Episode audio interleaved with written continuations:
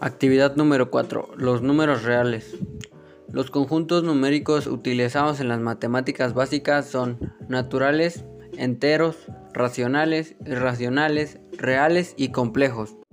Como primero tenemos el conjunto de los números naturales que se representa mediante la letra n. El conjunto de los números naturales es ilimitado ya que a cada número le sigue siempre otro número. El primer número natural es el 1 y la progresión sigue de forma aritmética sumando 1 a cada nuevo valor, como ejemplo los números del 1 al 10, etc.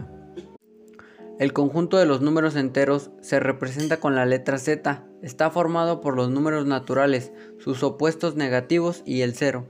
Dado que los enteros contienen los enteros positivos, se considera a los números naturales como un subconjunto de los enteros. Como ejemplos tenemos números negativos y positivos como 520, 780, menos 900 o menos 978. El conjunto de números racionales se representa con la letra Q.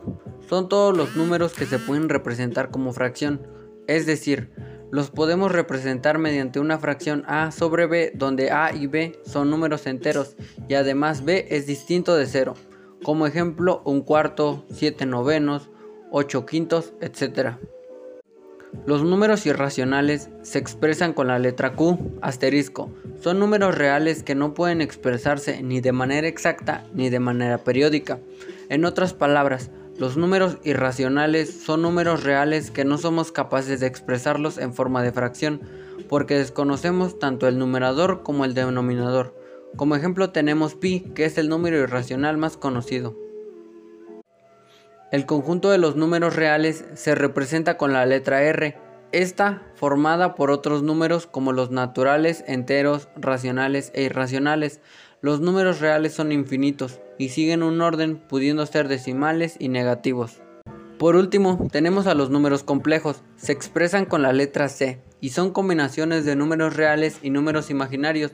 En otras palabras, los números complejos son números que tienen una parte real y una parte imaginaria.